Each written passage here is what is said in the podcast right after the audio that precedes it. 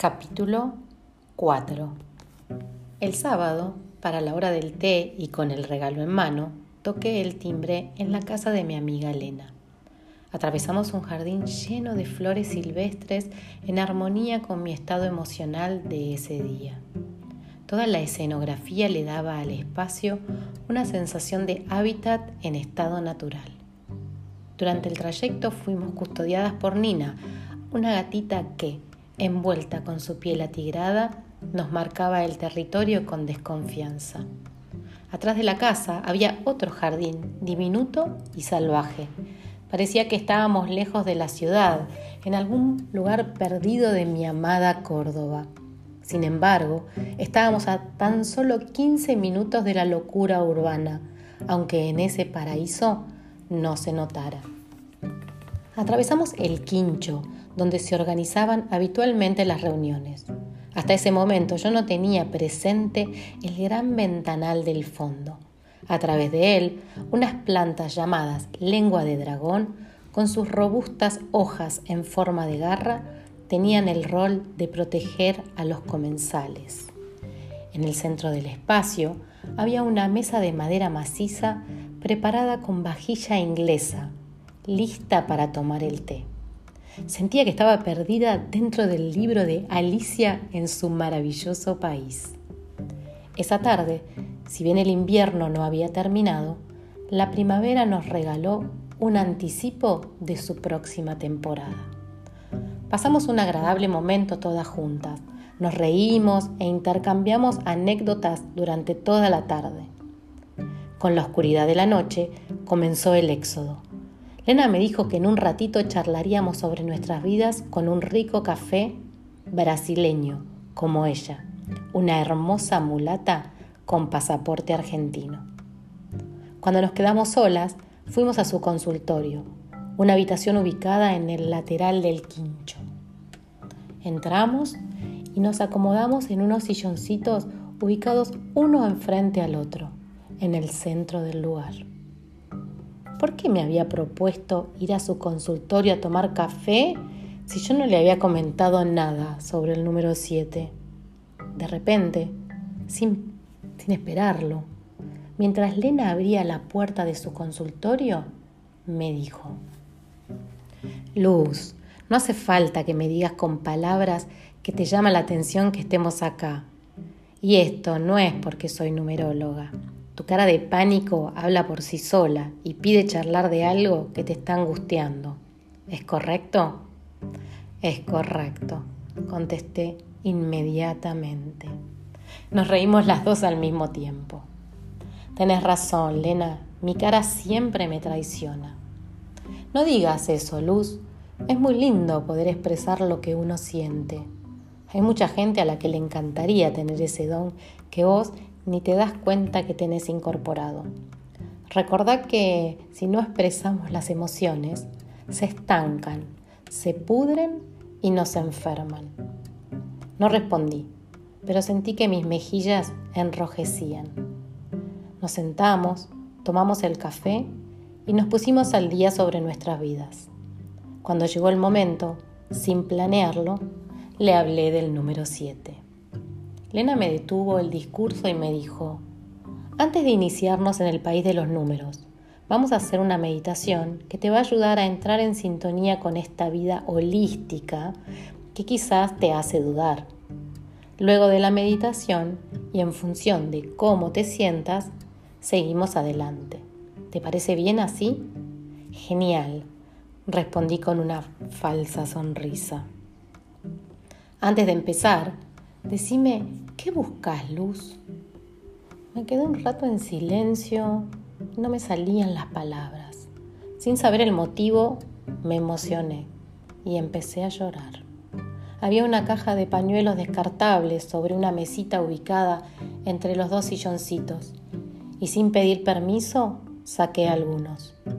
Me agarró de la mano, me miró como una abuela mira a su nieta favorita y me dijo, te puedo hablar de un caballero que tenía su armadura oxidada, que, a través de un recorrido entre distintos castillos, aprendió a aceptar en lugar de esperar. Me acordé de la historia del caballero que solía contar mi madre Esther. Algo parecido me había pasado cuando el departamento se había señado. Decidí que cuando llegara a mi casa lo leería nuevamente. Mis alocados pensamientos fueron interrumpidos cuando Lena me dijo, Luz, todos tenemos sentimientos reprimidos encerrados en el corazón. Estos sentimientos nos hacen daño y no nos damos cuenta. ¿Te animás a liberarlos? Es importante que sepas que solo puedo ayudarte si vos me dejás. Esto es de a dos. Sí, animarme animo, aunque, para serte sincera, hay una parte de mí que quiere conocer y sanar, y otra parte que me dice que no necesito ayuda de nadie, que estoy bien así. No quería herir a mi amiga declarando mi escepticismo en este mundo espiritual y en sus conocimientos como numeróloga. Es normal, Luz. La mente tiende a boicotearnos todo el tiempo. El miedo es su motor que solo quiere protegernos.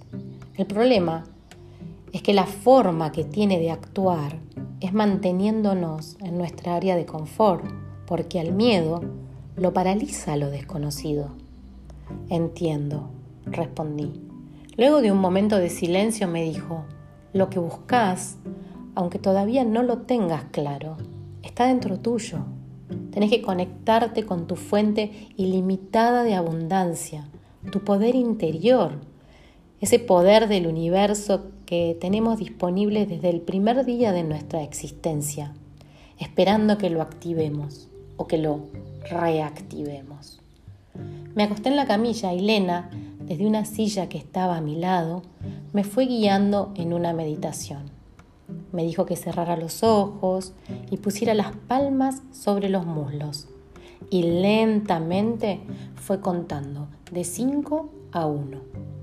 En ese momento tenía miles de pensamientos que se cruzaban al mismo tiempo. Entre ellos, uno que se quedó un poco más de tiempo, la misma sensación de aquel día sobre el pecho de mi madre, mi primera maestra de vida. En una milésima de segundo vino a mi mente la única foto familiar con mi padre desertor. La tengo archivada en algún lugar. Mi madre hizo lo que pudo con lo que tuvo a su alcance, lo sé. Mi padre, en cambio, fue un personaje nefasto, que cubría su falta de autoestima consumiendo botellas de gin. Eleonora, mi hermana mayor, recibió, sin pedirlo, la responsabilidad de ser una madre sustituta. Sara, mi hermana del medio, fue una víctima por partida doble, o triple quizás, de una madre que solo lamentaba los golpes recibidos tirada en su cama, de un padre ausente que, con violencia, intentó que fuera más extrovertida y de una hermana mayor que, heredera de una violencia paterna, canalizaba su odio desquitándose, tiñéndolo de amor con su hermana menor en ese entonces. Definitivamente yo fui la más afortunada de la familia. Unos días antes de mi nacimiento, mi padre nos había abandonado por otra mujer con la cual mantenía una relación desde hacía muchos años. Antes de ese episodio, mi hermana Eleonora, embarazada, fue obligada a casarse con su novio, a pesar de su corta edad. Y el marido de Eleonora resultó ser también un violento. Después del casamiento, se llevaron a mi hermana a la fuerza a vivir a otra ciudad, donde quedó incomunicada con el resto del mundo. Tuvimos novedades de ella cuando nos anunciaron la muerte de su hijo. Años más tarde tuvimos nuevamente novedades, pero esta vez de su precipitada muerte. Un suicidio, dijo la policía, aunque nosotros siempre dudamos. Quedamos solas mi madre, Sara y yo. Emociones y pensamientos se fueron desvaneciendo poco a poco. Volví a escuchar a lo lejos la voz de Elena, que me invitaba a ver una luz blanca que venía desde el centro de la tierra. Entraba por mis pies, pasaba por todo mi cuerpo lentamente y salía por mi cabeza hacia el cosmos. De repente, en mi mente aparecieron colores. Eran nubes que se entremezclaban armoniosamente entre sí unas con otras. Vi colores rojos, naranjas, amarillos y verdes que bailaban al compás de mi respiración. Cuando la danza llegó a su plenitud, llegaron dos colores más, el celeste y el azul. Cuando me quise dar cuenta, todos los colores bailaban al unísono, al mismo ritmo, dibujando sincrónicamente el símbolo del infinito. En un momento, todos los colores se fumaron y el violeta, con aires de grandeza, invadió la escena. Lena, con mucho amor, me dejó disfrutar por un momento del color violeta y su maravillosa llama. Poco a poco, el color se fue fumando, dejando aparecer lentamente la escena de un living. Lena, estoy parada en el medio de una habitación. Sobre la chimenea encendida veo la imagen de un ángel y a su lado un portarretrato rojo con la imagen borrosa de una niña. Sus rulos color chocolate me resultan familiar. Ah, para, ahora veo una mujer de espaldas mirando la foto. ¿Sigo? Sí, Luz, no te apresures. Confía que vamos muy bien. Déjate llevar. Bueno, la mujer se sienta. Uy, a su lado también sentado hay un hombre. Los veo, pero no distingo sus rostros. Yo me veo desde arriba. Estoy en cuclillas entre ellos. No me ven ni me sienten. La mujer agarra el portarretrato y ambos lloran. La pareja de ancianos se mira con ternura y se toman de la mano. Ah, siento un dolor en el pecho que me dificulta respirar. La niña del portarretrato está parada frente a mí y tiene un vestido rosado. Su cara es mi cara y me quiere decir algo. Luz, estoy bien y soy feliz. Es una felicidad difícil de explicar con palabras, porque no es humana. Es una gloria divina. Lo que pasó no es culpa de ellos yo busqué quedarme embarazada. Sabía que si algo así sucedía, iba a partir para no seguir sufriendo la violencia de nuestra familia. Fui egoísta, lo sé. No pensé en ustedes ni en mí correctamente. Decidí huir tomando un sendero equivocado, porque el universo es sabio y me cambió violencia por violencia. Hoy entendí que era parte de mi aprendizaje. De repente, todo fue oscuridad y silencio. Luz, ¿cómo te sentís? Interrumpió Elena. Estoy bien, pude responder después de varios minutos de silencio. Vamos muy despacio a ir regresando al, hoy a la hora. Espera, Elena, estoy viendo una luz que se me acerca. Déjate llevar, a ver dónde nos lleva esa luz. Siento, siento el calor de, de una explosión galáctica, como si naciera una nueva estrella. La escena me está iluminando, me deja prácticamente ciega. Mucha luz. Ahora cambió la escena drásticamente. Estoy sentada enfrente de una mesa de madera desproporcionada para mi tamaño. Me acordé de la mesa del cumpleaños de Elena y me siento otra vez como Alicia en su país. La habitación está casi en penumbras, gracias a una vela blanca ubicada sobre un estante que flota mágicamente. Tengo frente a mí sobre la mesa un cuaderno y la cara entre mis manos en cuña. Ahora veo la escena desde arriba, como si volara sobre mi cuerpo. Una hoja en blanco con lágrimas húmedas tiene escrita la frase te amamos. Mi dedo, sí, el índice, sigue perdiendo pequeñas gotas de sangre. Siento que es un mensaje de mi mamá y mi papá.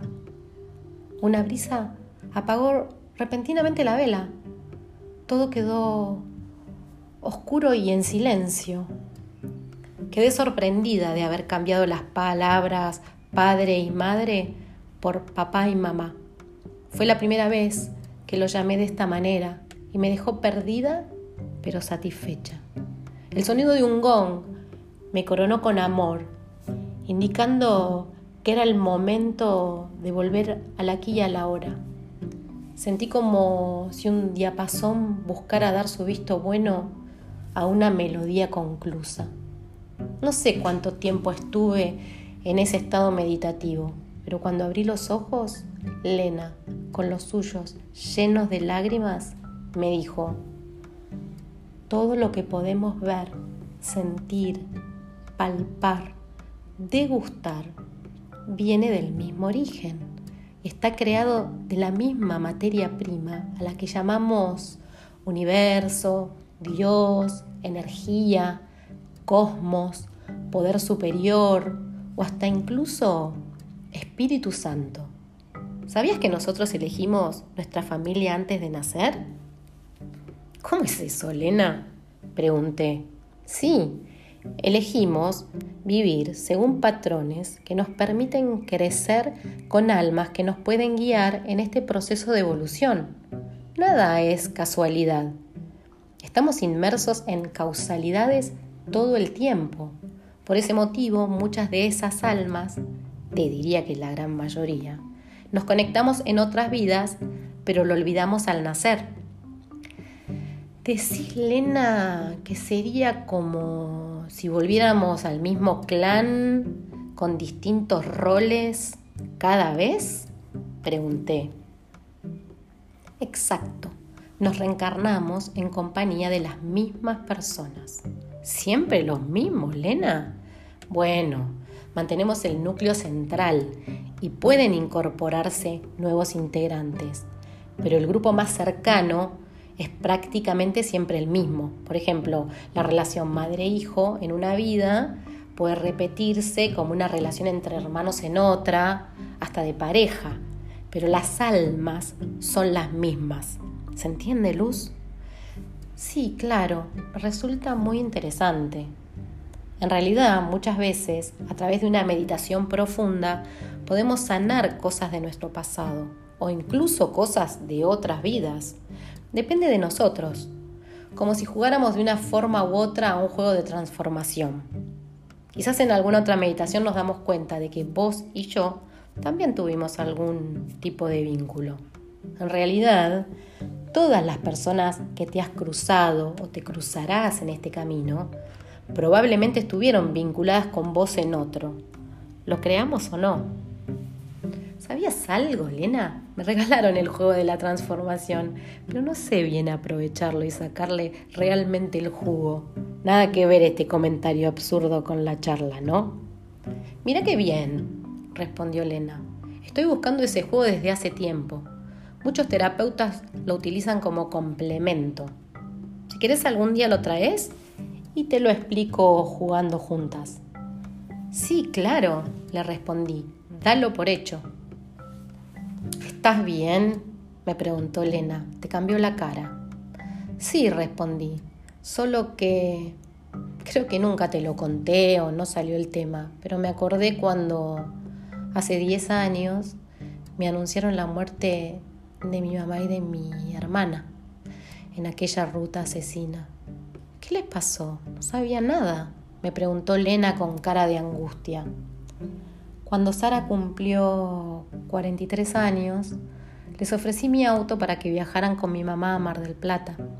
Yo iba a estar allá en una convención de negocios, por lo cual viajaba a través de mi empresa. Y sería la oportunidad de encontrarnos las tres como familia. Cuando estaban llegando, algo pasó con los frenos y chocaron en una curva. Fue una tragedia para todos.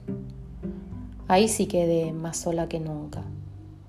Tuve que responsabilizarme de cosas muy duras, desde reconocer los cuerpos desfigurados por el choque, hasta ocuparme de lo administrativo. Te diré lo peor. Los primeros años, sí, fueron difíciles, pero poco a poco, si bien pude aprender a diferenciar dolor de sufrimiento, siempre las recuerdo con una rara emoción que me genera una opresión en el pecho y me dificulta respirar normalmente. Luz, lo que viviste hoy te movilizó internamente y te consume mucha energía. Te propongo que lo del número 7 lo dejemos para otro día. No lo minimizo, pero lo de hoy fue muy fuerte, repito, y después de sesiones como las de hoy es bueno darse unos días de introspección. ¿Tenés ganas de venir el domingo próximo a tomar el té? Por supuesto. Gracias, Lena, tan linda. Salimos de la casita del bosque y antes de despedirnos nos abrazamos con el cariño que nos unía desde el primer día. Una conexión que traíamos, como decía Lena, de otra vida, otro vínculo, otra realidad, sin duda no menor que el actual. Cuando llegué a mi casa me senté en el sillón y me quedé un rato mirando el cielo a través de la ventana. Me acordé detalles del accidente. Fue como si hubiese abierto un cajón desvencijado con recuerdos estancados. Nunca entendí qué pasó con esos malditos frenos. Quizás, finalmente, hay cosas que suceden porque así tiene que ser y no podemos impedirlo. Con, con la luna iluminando el piso de la biblioteca, sentí que con mis papás y mis hermanas nos conectábamos por primera vez como familia. A la semana siguiente preparé mi budín de banana y a las 5 de la tarde toqué la puerta de Elena. Ella ya tenía preparada la mesa con su vajilla inglesa. Lena, mulata, hija de ingleses, le incorporaron ese rito para que lo practique con la rigidez que ameritaba para sus padres. Después de una porción de budín y un té negro, volvimos al consultorio. Lena tomó una hoja en blanco y escribió mi nombre en la parte superior derecha y luego mi fecha de nacimiento. Nunca fui buena para las matemáticas, por lo que estaba totalmente estupefacta con la rapidez que escribía los resultados solo con la ayuda de su intelecto. Empezamos hablando del número 7 que tanto me preocupaba. Me contó que ese número es el signo del intelecto, el pensamiento y los ideales. Ese número que me seguía hace un tiempo me mostraba que estaba en un momento para ganar seguridad en mí misma y abrir vida y corazón para experimentar confianza y apertura hacia el mundo y hacia los demás. Tenía que intentar evitar que se desarrollara mi lado poco flexible, cuando las cosas no salían como lo tenía pensado, pero sobre todo, dejar que las cosas fluyan sin tanta expectativa. El soñar con este número significa un gran poder mental. Todo me indicaba que iba por buen camino y que estaba a punto de lograr el éxito que tanto esperaba. Lo más importante a tener en cuenta era aprender a dar amor, puro e incondicional sin esperar lo mismo a cambio. El tiempo se detuvo entre nosotras porque el marido de Elena tocó la puerta para decirnos que la cena estaba lista. Cenamos los tres y plena de amor en el alma y satisfecha en el estómago, volví a mi casa. Cuando llegué, lo primero que hice fue buscar en la biblioteca el libro del Caballero de la Armadura Oxidada. Lo abrí aleatoriamente y sin leer nada puntual, sentí que Merlín me pedía paciencia y que yo, esta vez, iba a escucharlo. En la última hoja del libro había un papel doblado que decía algo que me llamó la atención. Era un ejercicio de relajación. Me senté en el living, hice el ejercicio con convicción y cuando abrí los ojos ya estaba amaneciendo. Me acordé de mi amada provincia y de las veces que cosas similares me sucedían.